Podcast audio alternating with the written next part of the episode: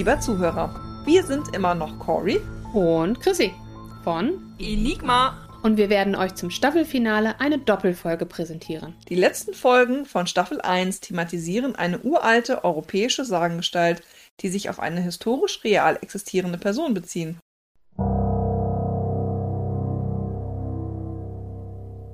Bevor wir mit Teil 2 der Doppelfolge anfangen, hier ein paar Eindrücke der vergangenen Folge. Wer kennt ihn nicht? Graf Dracula. Graf Dracul. Ja! In diesem Widerstand zeigte er sich besonders grausam. Dass er das Blut seiner Opfer getrunken hat, um deren Kraft aufzunehmen und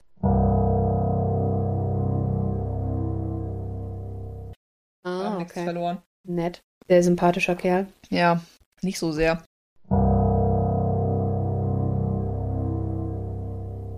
Hört sich fast ein bisschen an wie Dragostea, den Ja. Also, War ja, hi. war ja.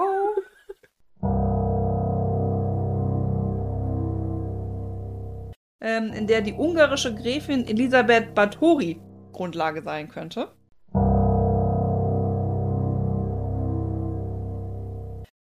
Film mit Hugh Jackman. Korrekt. Film nicht so gut. Hugh, Jack Auch korrekt. Hugh Jackman, gut.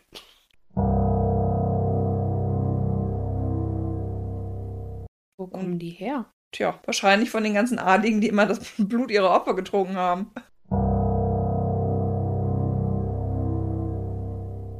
Nosferatu, genau.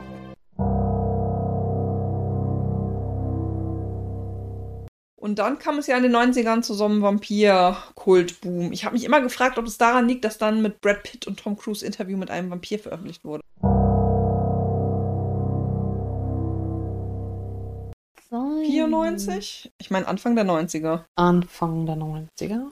94 kam der raus.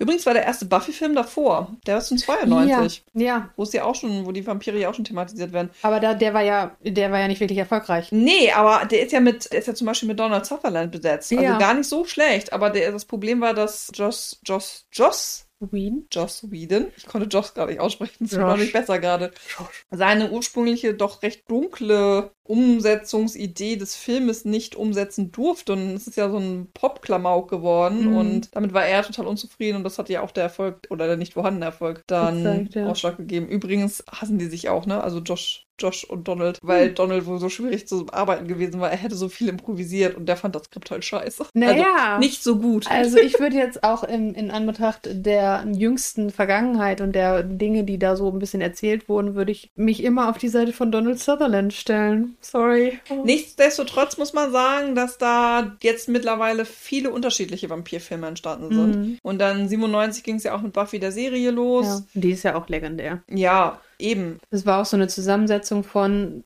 starken Charakteren. Ja, der Cast ist auch fantastisch. Genau. Und dann halt eine Thematisierung von etwas, was zu der Zeit noch nicht existiert hat. Richtig. Hinzu kommt diese epische Liebesgeschichte der Vampirjägerin mit dem Vampir mit Seele. Mit Seele. Genau. Mit Seele, damit Ja. er schön gequält ist.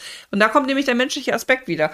Ich frage mich nämlich auch, wenn, also was macht denn Vampirismus aus? Mhm. Also das wird ja in Buffy sehr deutlich thematisiert, dass du stirbst und dann wird der Körper von einem Dämon besetzt und deswegen bist du untot, weil der mit diesem toten Körper weiter rumläuft. In allen anderen Sachen ist mir das überhaupt gar nicht klar. Also bei Vampire Diaries ist es ganz oft so, dass die trotzdem sie selber bleiben, Mhm. aber halt nur auf einmal Blut trinken. Mhm. Und da ist mir gar nicht mehr so klar, was macht den Vampiraspekt überhaupt aus. Das ist ja bei Edward genau dasselbe. Und das ist ja aber auch bei Interview mit einem Vampir dasselbe, oder nicht? Ja, ich habe den Film nicht gesehen, deswegen kann ich dazu aber nicht ich sagen. meine, das ist auch so, dass da der Brad Pitt halt ist der, der Gequälte, der ähm, gerettet wurde, weil er der war, der im Sterben lag. Und äh, lag der damals im Sterben? Oh, das war, das weiß ich nicht mehr. Das ist, glaube ich, falsch. Aber auf jeden Fall war das nämlich auch, dass er ähm, eine Seele ist, im An in Anführungsstrichen, die jetzt untot ist und da durch die Gegend wandert und nicht weiß, was für einen Sinn er noch hat in seiner Seinsweise. Deswegen, also es ist genau dasselbe. Wohingegen halt die Erklärung dann, was du sagtest, bei Buffy ja ganz klar ist und nachvollziehbar ist. Ja, und dann halt sehr klar definiert wird in dem Moment, als dann die menschliche Seele zurückkehrt in diese dämonische Gestalt, Ja. wo der Dämon ja weiterhin existiert, ist es ja jetzt aber eine Verknüpfung aus dämonischer Energie und ich kann Reue empfinden. Ja. Aber dann, aber das, das, hm, das wird ja bei anderen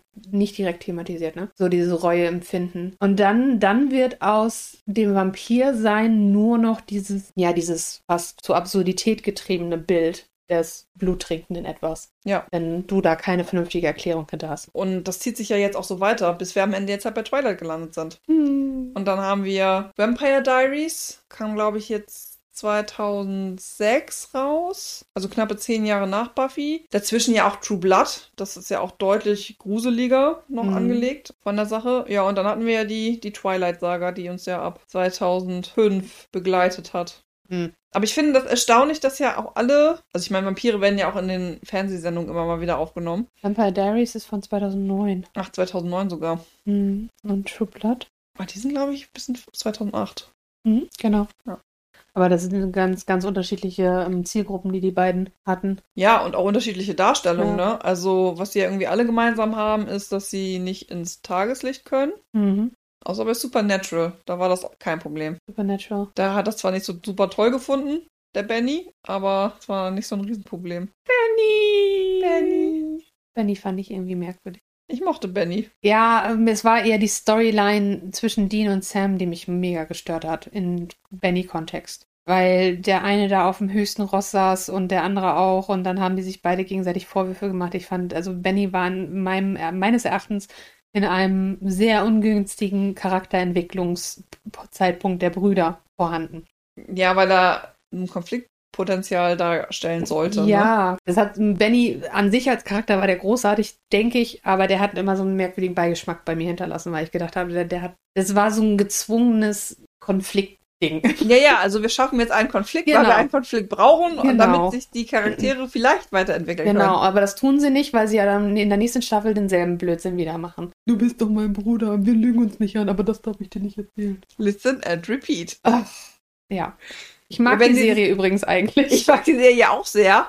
Mein, mein All-Time-Favorite, aber wenn die sich einfach mal öfter gesagt hätten, was los ist. ja. Aber das denke ich oft so in vielen Filmen. Hättest du jetzt mal was gesagt? Ja, aber der, das, der Unterschied ist ja, dass du bei Filmen hast du meistens eine Gelegenheit. Aber wenn du eine Serie, die 15 Staffeln hat und du, okay, ich habe bisher halt nur bis Staffel 10 geguckt, aber du fast 90 Prozent der, der Staffeln hast du die genau dieselbe Struktur. Bruder und Bruder fahren durch die Gegend, alles ist tutti. Dann kommt Konflikt, ein Bruder ist beteiligt, sagt dem anderen Bruder nicht die Wahrheit und dann eskaliert der Konflikt und dann müssen sie hinter, hinterher müssen sie die Welt retten. Und wenn sie daraus nicht lernen, dann werde ich böse. Dann werde ich, äh, dann, dann werde ich. Das ärgert mich halt total, weil du ja natürlich auch eine Art von Character Development wünschst. Die Charaktere sollen sich ja weiterentwickeln und es wäre schön, auch da den Faden durch die Serie ziehen zu lassen und zu sagen, guck mal, da haben sie aus der Situation damals gelernt. Genau. Aber da war Benny als Vampir auch. Genau, und der hatte nicht so Probleme mit dem, Mit dem Tageslicht. Tageslicht. Genau. Ähm, Bluttrinken haben sie alle gemeinsam. genau. Da kommen wir nicht drüber hinweg. Es ist natürlich die Frage, und ich spanne jetzt den Bogen an dieser Stelle zum Beispiel zu Twilight, ob diese Diamantenhaut vielleicht die schlimmste Darstellung dessen ist, was bei Tageslicht hätte entstehen können. Spoiler. Ja. ähm, was mich interessiert, ist diese Elemente, wo die herkommen. Die Einzelelemente. Also wir haben die typischen Charakteristika. Mhm. Jetzt, wenn wir von, von Dracula bis zu Interview mit einem Vampir zum Beispiel, wenn jetzt zum Beispiel tatsächlich das, weil Tom Cruise und Brad Pitt da die Stars waren zu der Zeit, dass dadurch dann auch dieser Vampir-Hype entstanden ist. Die haben aber auch alle dieses nicht ins Licht, das sagtest du. Blut trinken. Blut trinken, im Sarg schlafen. Ja, das ist zum Beispiel bei Buffy kein Thema. In den, äh, in, das ist ja so die schlechte ne, Buffy the Vampire Slayer, also Mhm. die Jägerin. Ne? Die Vampir-Serie, auch bei Vampire Diaries ist zum Beispiel kein Ding. In True Blood machen sie das, aber nur, weil sie es gemütlich finden. Auch interessant. Ja. Das ist so eine, eine Im Style-Entscheidung. Prinzip geht's nur darum, dass sie im Dunkeln schlafen müssen. Ja, und tagsüber meistens nicht draußen sind. Ja, und deswegen, aber genau, und tagsüber ja schlafen und aber so abgedunkelt, dass halt ja auch kein Sonnenlicht sie berühren kann. Und da macht natürlich ein Sarg durchaus Sinn, weil da kommt ja auch nichts durch. Das stimmt. Aber dann haben wir Blut, Sarg, Sonnenlicht, vielleicht Sonnenlicht plus Sarg, kann sein. Zähne. Genau. Also das Vampirgebiss. Natürlich die Unsterblichkeit. Wobei ich, das Die Konzept der Unsterblichkeit, Tot sein. ja, ich finde das halt immer schwierig, ne? Also, die sind ja schon gestorben und sie leben dann wieder. Also, muss man das dann untot nennen? Dann ist die Frage mal, was ist denn lebendig im Vergleich dazu? Also, Ja. sind wir auch untot, weil wir sind ja nicht tot. Ja, aber das de- definieren die doch in der Art, dass das äh, quasi keine Zirkulationen gibt im Körper. Ja, und auch das ist ja zum Beispiel eine Geschichte, die ja auch nicht konsequent durchgezogen wird. Mhm. Also bei Vampire Diaries ist es zum Beispiel nicht so. Da sind die Vampire sowieso sehr menschlich. Die können essen, die können trinken, die gehen aufs Klo, die haben Herzschlag. Also das ist alles relativ Sehen wir normal. das tatsächlich, dass die aufs Klo gehen? Es gibt tatsächlich eine Szene, das erinnere ich jetzt gerade, weil ich das gerade aktuell gucke, wo einer gesagt hat, da, da war er gerade neu Vampir und sagte, kann ich mal eben die Toilette benutzen? Ich muss nämlich immer noch. Äh, Vielleicht muss er die letzten Reste rauslassen. Ja, aber sie können ja auch weiterhin tatsächlich Achso, Nahrung wenn sie, essen. stimmt, wenn sie, und, wenn, sie, ähm, wenn sie essen und trinken, muss das ja genau, auch irgendwie das muss auch wieder, wieder raus. raus. Das ist so wie beim Meerschweinchen. Weißt du, wie das beim Meerschweinchen passiert, funktioniert? Die haben ja kein richtiges Verdauungssystem, so wie wir, sondern die schieben oben was rein, was damit das unten. Also es ist so eine Schlange so. mehr oder weniger durch den Körper geht. Aber sind sie immer voll? die sind immer voll und das drückt einfach immer nach. Und wenn du einmal drauf drückst auf Meerschweinchen, Dann. Und stell dir vor, das ist bei Vampiren auch so. Die stopfen oben nach und dann schiebt sich das unten einfach mit raus. Und dann haben Köteln die. wie Meerschweine. Vampire sind wie Meerschweine. Neueste Theorie. Bitte Wahnsinn. erforschen. Wahnsinn. Aber das unterscheidet sich halt immer Ja. so doll, ne? Also in. Oh, bei True Blood erinnere ich das nicht mehr. Bei Twilight ist es definitiv, dass sie nicht essen. Da ist es definitiv so, genau. Ja. Ich bin mir auch ziemlich sicher, dass es auch so bei Buffy ist. Ich glaube, Vampire Diaries ist die einzige Serie, wo das wirklich so ist, dass die auch noch anderes Essen zu sich nehmen können. Dann ist es aber auch so, dass die diese Grundtheorie, diese Grundthese nehmen und sie dann ähm, zu ihren Wünschen mehr oder weniger mal anpassen. Ja, wie sie es gerne halt hätten. Die Kreateure. Ja, aber auf jeden Fall empfindlich gegen Sonnenlicht, das Fanggebiss, das Blut trinken und eigentlich auch immer diesen Faktor mit, sie sind besonders charmant. Ja. Also haben schon eine Persönlichkeit, die gewinnt ist. Sei es jetzt dadurch, dass sie sich dich irgendwie besonders hypnotisieren können, wie das, das Mhm. funktioniert, oder dass sie einfach besonders halt ja charmant sind und als Person dich überzeugen. Mhm. Aber das ist auch eine Qualität, die Vampire normalerweise haben. Also grundsätzlich jetzt, wenn man sagt, die, die Ursprungsgeschichte kommt eventuell von Vlad, oh, wo kommen, wie entwickelt sich das? Das ist so die Frage, die ich mir jetzt stelle. Wo kommt das her? Und wie kann sich das zu dem entwickeln, was es jetzt geworden ist? Sprich, natürlich wieder vielleicht so eine Gruselgeschichten-Situation, dass man sich das erzählt. Oder wo kommt das her, dass man plötzlich von Menschen redet, die untot sind? Ich glaube tatsächlich, dass sich viele Menschen das damals nicht vorstellen konnten, dass andere Menschen wiederum so grausam sind und jemanden umbringen und dann zum Beispiel das Blut trinken. Mhm. Das als Kompensationsstrategie, die so als dämonisch einfach bezeichnet worden. Das ist sind, Übernatürliche. Das ist, äh, genau, dass es gar nicht anders ging. Und dann ist ja der Umschwung von Dämonen zu, wir kreieren eine urbane Legende zu Vampiren, ist dann ja nicht mehr so weit weg. Genau. Das finde ich so das Spannende daran, dass das vielleicht auch tatsächlich eine Sorge, eine Angst oder eine, eine, Erklärungssuche wieder war. Hatten wir auch schon öfter. Und dass sie dann zu, zu Vampir oder zu der ist so grausam, der kann nur ein Monster sein. Was für eine Art von Monster und dass es so weitergesponnen wurde. Und dadurch, dass man die halt nie wirklich sieht, die sind halt nur nachts unterwegs. Die haben nachts kein Licht, können das Licht nicht anmachen, also sind die sind wahrscheinlich nur nachts unterwegs. Also die, sind bei Tag nicht unterwegs. So stelle ich mir das vor, dass sowas passiert, so eine Ja. Geschichte passiert. Genau so stelle ich mir das auch vor. Was ich aber faszinierend finde, ist ja seit zumindest das Interview mit einem Vampir diese Romantisierung von Vampiren ja Genau. aber auch, ne? Sowohl in Twilight als auch in Vampire Diaries, auch in True Blood und stellenweise auch in Buffy, also den ganzen relativ modernen Serien der letzten 25 Jahre, die das Thema so aufgegriffen haben und die, die mir persönlich jetzt in der Popkultur und in der Mainstream-Kultur am meisten bekannt sind, stellen die ja immer als recht menschlich dar Ja. und nie als wirklich böse und den Jäger, den sie ja eigentlich verkörpern sollen. Genau, das ist immer so eine gequälte See Seele, die dahinter steckt. Ja, die eigentlich gerettet werden möchte, Ja, mit seinem Schicksal hadert, genau. eigentlich Menschen keinen Schmerz zufügen möchte, aber muss, weil Der Instinkt da der ist. Instinkt da ist und man Mhm. sich ja auch ernähren muss irgendwie. Das stimmt, das ist in dieser, in dieser Phase, dieser zeitlichen Phase ist das extrem, weil wie gesagt, Bram Stoker, da ist nichts gequältes, der scheint ziemlich happy mit seinem. Da ist eine Szene dabei. Da ist der, der Harker heißt der, glaube ich. Jonathan Harker. So heißt der Haupt, das ist der wird von Keanu Reeves. Luft holen. Keanu Reeves wird, wird der gespielt. Und der ist halt da in diesem Haus zu Besuch oder in diesem Schloss. Und dann ähm, rasiert er sich mit so einer Rasierklinge und ähm, schneidet sich. So einen kleinen Nipp. Natürlich. Und, ne, und dann steht plötzlich der äh, Dracula, Dracul. Heißt der Dracula in dem Film? Auf jeden Fall steht da ein Gast hinter ihm. Dann nimmt er die Klinge ihm ab und ne, hilft ihm noch ein bisschen. Und dann dreht er sich weg und zieht sich das Ding einmal über seine eigene Zunge, um einmal Blut zu trinken. Also der hat anscheinend Blut in seiner Zunge. Noch. Mhm. Super widerlich und du sitzt davor und so, äh? Was ist denn jetzt passiert? Aber so ungefähr läuft das die ganze Zeit, dass du immer so ein ungutes Gefühl kriegst, obwohl Mhm. der super charmant den Leuten gegenüber wirkt. Weil es ist so eine ganz unangenehme Atmosphäre. Um nochmal zu diesem unguten Gefühl zurückzukommen, jetzt muss ich nochmal Twilight ins Spiel bringen, weil sie das ja eigentlich auch hat. Also, sie nimmt ja schon wahr, dass er gefährlich ist, auch unabhängig davon, dass er das ja ständig sagt, ignoriert es aber völlig, dieses Gefühl, weil sie ihn so hübsch findet. Ja, also als Vorankündigung muss ich sagen, ich habe nicht die beste Meinung von Twilight. Jetzt muss, ausschalten.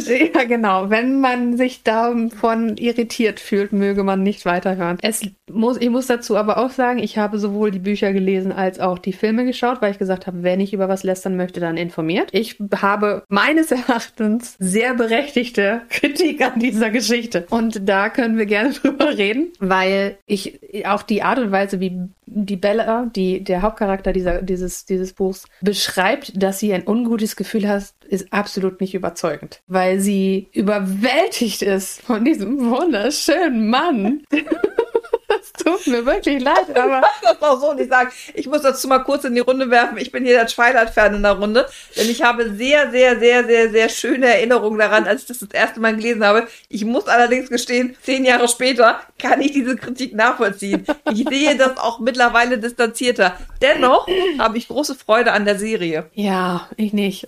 Ich weiß. Ich muss leider sagen, ich habe jetzt ähm, in Vorbereitung auf, die, auf diesen Podcast, habe ich mir den, den ersten Teil nochmal ähm, als Hörbuch angehört und ich empfinde nicht, dass ich mehr Wissen habe danach. Ich habe das Gefühl, dass mir Gehirnmasse entfleucht ist. Oh, du bist aber wirklich schlimm. Tut mir leid. Es, oh, es, ist, es, es fängt halt einfach damit an, dass man von diesem Mädchen überhaupt nichts erfährt. Das Ja, ist das ein, stimmt. ein, ein, ein flaches, flacher Charakter. Flacher kann er nicht sein. Aber sie kommt doch aus Phoenix. Sie kommt aus Phoenix. und sie mag die Wärme so gerne. Deswegen verliebt sie sich in ein steinkaltes Monster. Ja, genau. Es ist einfach so, die, die, die kommt da in, die, in diese Schule ohne irgendeine Background-Story. Alle finden sie toll. alle finden sie toll, aber sie selber sagt ja, ich bin ja, ich bin ja nichts Besonderes, ne? ich bin ja ein ganz normales Mädchen. Aber alle Jungs hängen bei ihr rum, alle wollen mit ihr befreundet sein, alle wollen was mit ihr zu tun haben. Bitte was? Außer Lauren. Die findet sie kacke. Ah ja, genau. Aber das doch auch nur wegen irgendeinem Jungen, oder nicht? Natürlich. Das war doch auch da von wegen, weil der sie eingeladen, er einer von den vielen Jungs, der sie eingeladen hat. Nein, nicht eingeladen hat. Sie sollte ja, weil es ja Mädchenwahl war für den Ball. Und alle Jungs haben sie gefragt, ob sie sie nicht einladen wollen. Wo- Nein, so funktioniert das nicht. Vor allem Nee. nicht bei einem Mädchen von. So schön, wie du das Buch magst. Ah, Wie gesagt, dann kommt sie dahin. Sie kommt an, in diese Stadt Fox und plötzlich alle Leute finden sie total toll und sie ist mega überrascht, weil sie ja so ein Outsider war in Phoenix, weil sie ja ne, Diese Stimme machst, die kann das überhaupt nicht ernst nehmen.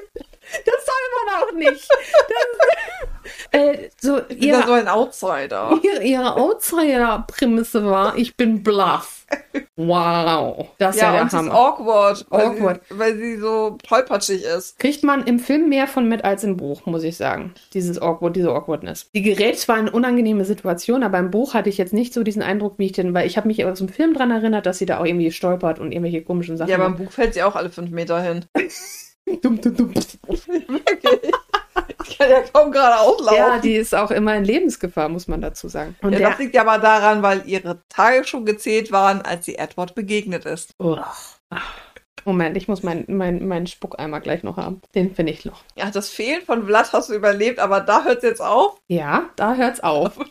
Das Fehlen, da komme ich mit klar. Das bin ich nämlich nachvollziehbar, dass irgend so ein brutaler Mensch in der Geschichte mal Leute gefehlt hat. Aber so ein Edward Cullen, ich habe meinen Faden verloren. Ich finde es unglaublich. Dieses Mädel kommt in die Stadt, hat dann, ist dann voll der Megastar, schön und gut. Da ist nur dieser eine Junge, oh mein Gott, und der ist schon interessant, der ähm, sie anscheinend nicht ausstehen kann. Und was macht? Dann ist er plötzlich nicht mehr da. Und sie macht sich so viele Gedanken. Wie lange, wie oft hat sie den Kerl gesehen? Einmal. Einmal. Einmal. Wahre Liebe. Einmal hat sie diesen Mann gesehen. Mann, Wohlgemerkt, weil der ist hunderte von Jahren alt. Aber er ist mit 17 verwandelt worden. Who cares? Der hat schon echt lange gelebt. Oder nicht gelebt, er ist ein Vampir. Da kommt dann wieder die Frage. Ja, untot oder nicht, das wissen wir wiederum Genau. nicht. Aber auf jeden Fall hat er viele Lebzeiten schon verbracht. Und dieser Mann haut ab und sie kann an nichts anderes de- denken, als dass sie ihn vergrault haben könnte. Oh mein Gott. Das arme Ding. Und dann für den Rest des Buches ist ihr definierender Charakterzug, dass sie Edward liebt.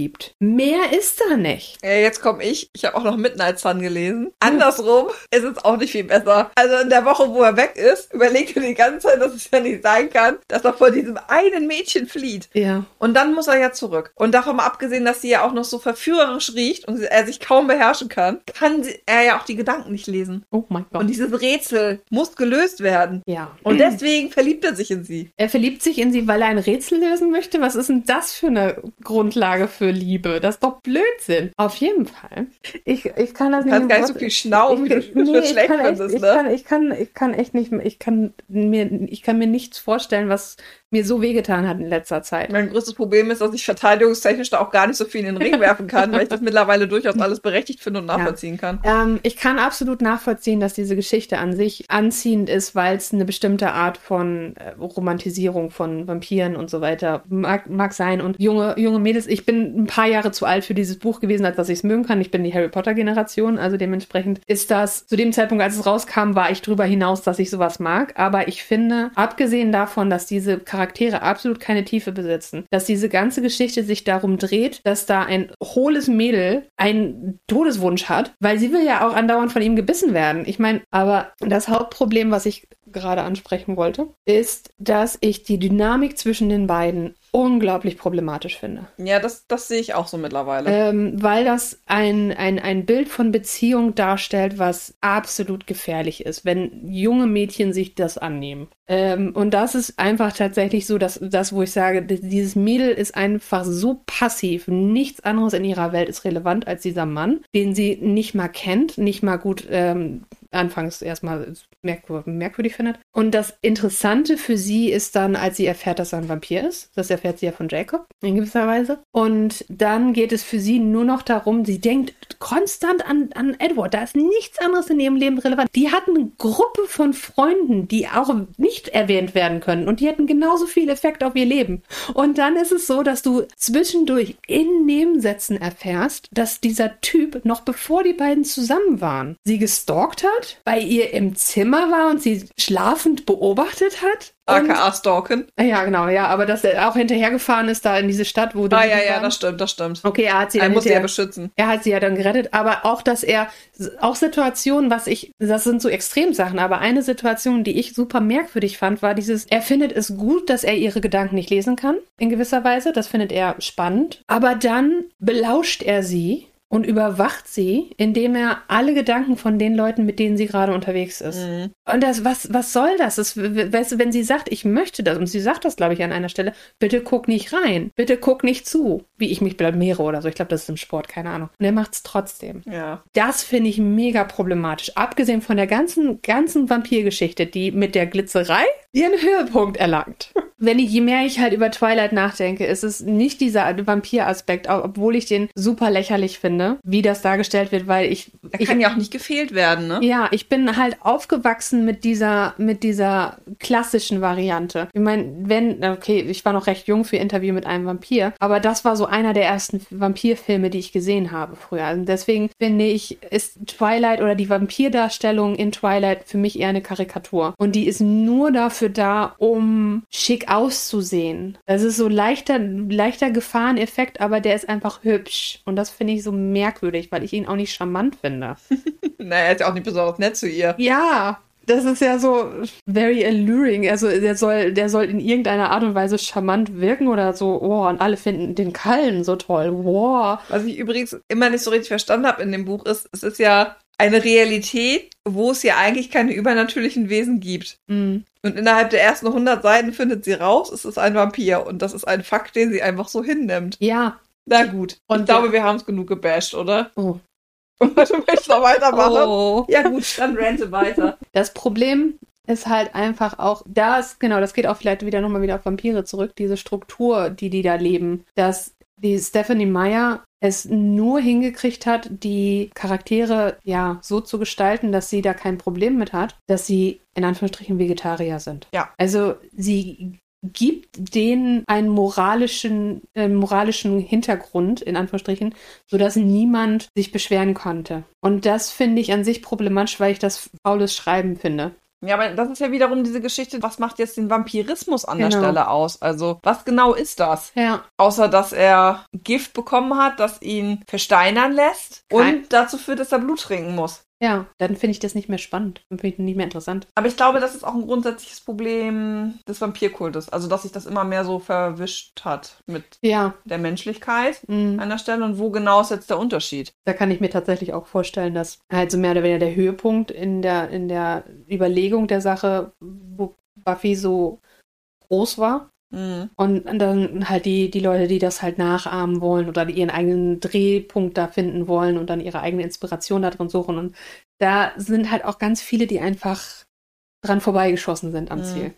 Und da würde ich halt absolut Twilight zuzählen. Ich würde nicht sagen, dass Twilight der Grund ist, warum Vampir, äh, der Vampir-Hype beendet wurde, aber ich glaube, danach haben die Leute gemerkt, so, jetzt, Jetzt ist genug. reicht's. Jetzt ist genug. Jetzt ist viel, weil- mehr, mm, viel mehr können wir nicht mehr. Diamanten in der Sonne. Diamanten Jetzt hört's auf. Aber das muss ich sagen, da, da haben die mich echt verloren. Und Ja, man muss ja auch sagen, dass ja zum Beispiel im Gegensatz zu Harry Potter oder aber auch die Hunger Games, also Mhm. Tribute von Panem Geschichte, Twilight wirklich auch passé ist, ne? Also das Ja. ist nicht so, dass es jetzt irgendwie immer mal wieder eine Renaissance erlebt, obwohl ja alle Filme verfilmt worden sind und das so ein bisschen auf dem absteigenden Ast, aber das ist diese ganze Vampirgeschichte tatsächlich, das hat sich so ein bisschen ausgelutscht. Mhm. Ich glaube, den Peak hat es wirklich von den 90er, die Welle hat es mitgenommen in die 2000er rein. Mhm. Und dann ist es ja wirklich überschwemmt worden, ne? Also wir hatten Buffy, wir hatten Angel als Serie, wir hatten Vampire, die in anderen Supernatural Fernsehserien aufgetaucht sind. Äh, wir hatten True Blood, wir hatten Vampire Diaries, diverse Vampirfilme wie Van Helsing, Dracula Untold und äh, was es da nicht noch alles so gab. Also der Markt ist ja auch völlig übersättigt worden mit einem Mythos, der ja sich dann auch irgendwann um sich selber dreht. Also wir haben diese Untodgeschichte, wir haben ne, irgendein Vampir, Fangzahn, äh, Geschichte, wir haben, äh, wir müssen das Sonnenlicht meiden, wir trinken Mhm. Blut. Und der Rest ist immer spekulativ, aber das sind so diese vier Kernkomponenten, die sich immer irgendwie wiederfinden. Aber das blutet sich auch irgendwann aus. Also da ist ja irgendwie nichts Neues mehr. Haha! Wortspiel. Wortspiel! ähm, Ja. und das hat es jetzt, glaube ich, auch erreicht. Also Vampire Diaries läuft ja auch schon länger nicht mehr. Ja, genau. Und ja, die Originals, die dann ja auch noch so eine Spin-off-Geschichte waren, Stimmt. sind da jetzt aber auch nicht mehr dabei. Und ich glaube, dass die fantastische Umsetzung von Buffy halt so viel durch losgetreten hat an der Stelle, Mhm. weil es dadurch Mainstream wurde Mhm. und nicht nur so ein Nischenprodukt Das stimmt. für Horrorfilme, Schrägstrich Schauergeschichten. Dennoch muss man sagen, das muss ich nochmal, äh, führt jetzt ein bisschen weg von den Vampiren, ist Twilight an sich zwar nicht mehr so wichtig, hat ja aber diverse andere Franchises begründet. Also Fifty Shades of Grey, ich es sind alles ähnlich kaputte Dynamiken, müssen wir auch mal ganz ehrlich Ja. sagen. Und, aber wir haben diese Fifty Shades of Grey Geschichte und die wiederum ist ja von anderen Romanen auch inspiriert. Also es gibt ähm, ja 365 Tage, diese Entführungsromanze, muss ich jetzt in Anführungsstrichen setzen, die es auf Mhm. Netflix da gibt. Oder auch diese Passion-Geschichte. Ja, von gehört nicht. Ja, gesehen. die ja eigentlich auch eine, ist ja aber eigentlich eine One Direction Fanfiction. Ja, ja. Mhm. Aber hat auch so Potenziale angelehnt an Fifty Shades of Grey. Mhm. So, deswegen ist es immer alles sehr voneinander beeinflusst. Und das hat halt Twilight alles losgetreten. Ich, ich finde es an sich sehr interessant, wohin die ganze Sache, also so, so ein, so ein Domino-Effekt, der entsteht, weil du siehst, das ist entstanden, weil was anderes entstanden ist. Aber um es nochmal kurz zurückzuführen auf diese Vampirgeschichte, muss ich sagen, deswegen ist Buffy, obwohl diese Serie schon so alt ist, für mich eigentlich die in Anführungsstrichen realistischste Vampirgeschichte, weil sie zum einen relativ viele Motive aus der Ursprungsgeschichte von Bram Stoker Mhm. aufgreift, ohne dass wir jetzt ja genau wissen, welche historische Figur es sein kann. Mhm. Es gibt zwar Anlehnungen, aber mit Sicherheit kann man nicht sagen, woher seine Ideen herrühren. Und das hat bei Buffy für mich einfach die realistische Darstellung in Hinsicht, dass ich nachvollziehen kann, woher es kommt. Ne? Wir haben den Dämon, der ist untot. Ähm, ich habe übrigens mit dem Konzept der Unsterblichkeit auch Schwierigkeiten, Mhm. weil die ja durch das Fehlen sterben können. Ja, ja, und auch durch Sonnenlicht in, in bestimmten Büchern und Geschichten. Ja, genau. Das ist für mich dann aber nicht mehr unsterblich. Nicht, nicht natürliche, natürliche Sterblichkeit. Weißt du, was ich meine? Ja, mit natürlicher Sterblichkeit das wiederum, ne? aber also sie können ja sterben. Sie können sterben, aber sie sind, sie sind nicht vergänglich. Also insofern, um jetzt mal diesen Domino-Effekt nochmal aufzugreifen, wenn unsere liebe Emily damals nicht in Polen sich dazu entschlossen hätte, ein Reisetagebuch über Transsilvanien zu schreiben und das wiederum dann in die Hände von Bram Stoker gefallen wäre, der sich daraufhin entschlossen hat, Graf Dracula zu schreiben, der daraufhin ja diverse andere Vampirfilme inspiriert hat, die daraufhin wiederum verschiedene Serien losgetreten hätten, hätten wir kein Twilight am Ende. Okay, wow, das ist Wow. cool. Das gefällt mir.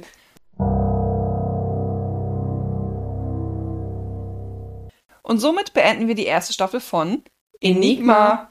Vielen Dank fürs Zuhören. Während unserer Sommerpause gewähren wir euch übrigens Einblicke in unsere Arbeit. Also vergesst nicht, weiterhin alle zwei Wochen vorbeizuschauen. Auch auf Instagram sind wir nun zu finden. Ihr findet uns unter dem Hashtag Enigma von Cory und Chrissy oder einfach den Benutzernamen Cory und Chrissy ohne Leerzeichen. Stay tuned für weitere Informationen und Teaser. Und ab August gibt es dann wieder neue Folgen von Enigma.